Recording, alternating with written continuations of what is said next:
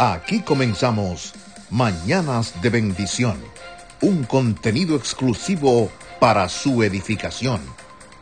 Tenemos algo en común, un mismo sentir.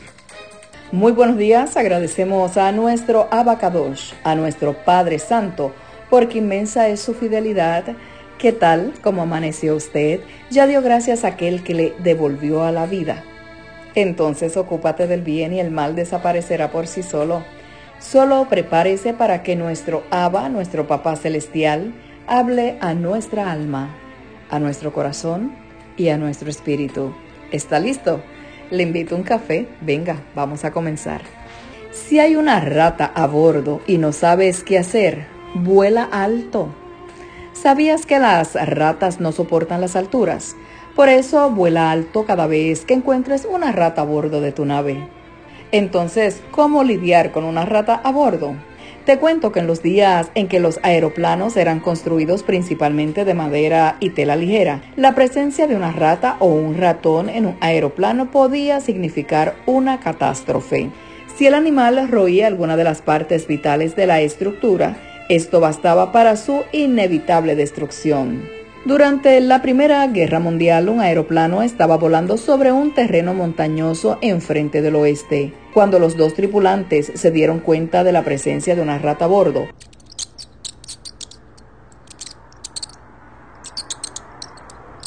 No había modo de capturarla y al aterrizar en un territorio enemigo era algo imposible de considerar. De repente, el piloto tuvo una excelente idea. Dirigió el rumbo del aeroplano hacia las alturas, arriba y más arriba, al punto de que los dos tripulantes tenían ya dificultades para respirar, pero fueron todavía más arriba hasta el punto en el que les parecía que perderían el conocimiento, pero pronto la maniobra dio resultado. La rata se asomó por entre el fuselaje trasero del avión y dando unos pasos inciertos, cayó muerta en la cabina.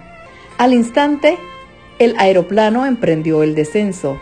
Solo mediante el ascenso los aviadores habían hallado la seguridad para sus vidas.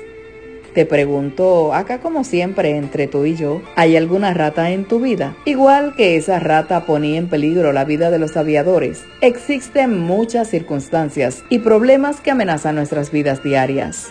Esas ratas en nuestras vidas pueden ser problemas, circunstancias que se presentan, pero también, ¿sabes qué? Pueden ser pecados que guardamos en nuestro corazón, enemigos de la pureza de nuestra alma. Entonces, ¿qué hacer si encuentras una rata?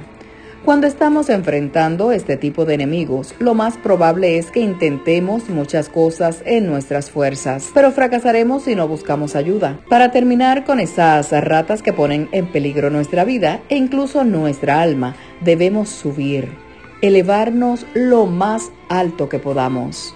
Empezar a buscar a Yahweh Elohim, a Dios con todo nuestro corazón, con todas nuestras fuerzas, y cuando estemos ahí, podremos observar cómo cada problema se va desmoronando. Dice el Salmo 18.2, Yahweh es mi roca y mi castillo, mi libertador. Yahweh mío, fortaleza mía, en él confiaré. Mi escudo y la fuerza de mi salvación, mi alto refugio. Solo en su presencia encontramos el refugio que necesitamos. Cuando rendimos nuestras vidas, le damos a Yahweh, a Dios, la oportunidad de obrar no es fácil alcanzar esa altura, no es sencillo vivir en santidad y guardar los estatutos que nos dio. Nos cuesta mucho que permanezcamos en oración y leyendo su palabra, pero con la ayuda del Ruach HaKodesh, del Espíritu Divino, del Espíritu Santo, nos elevaremos cada vez más alto, al punto de que ninguna rata podrá sobrevivir. Si hay una rata a bordo de tu vida y no sabes qué hacer, vuela alto y verás cómo tus problemas desaparecen ante tus ojos. No hay nada ni nadie que pueda permanecer de pie delante de la presencia de Elohim Yahweh. Tengan todos ustedes un excelente día y antes de despedirme quiero compartir con ustedes un saludo de una de las personas que nos escucha diariamente y quiso compartir ese saludo con nosotros. Así que adelante.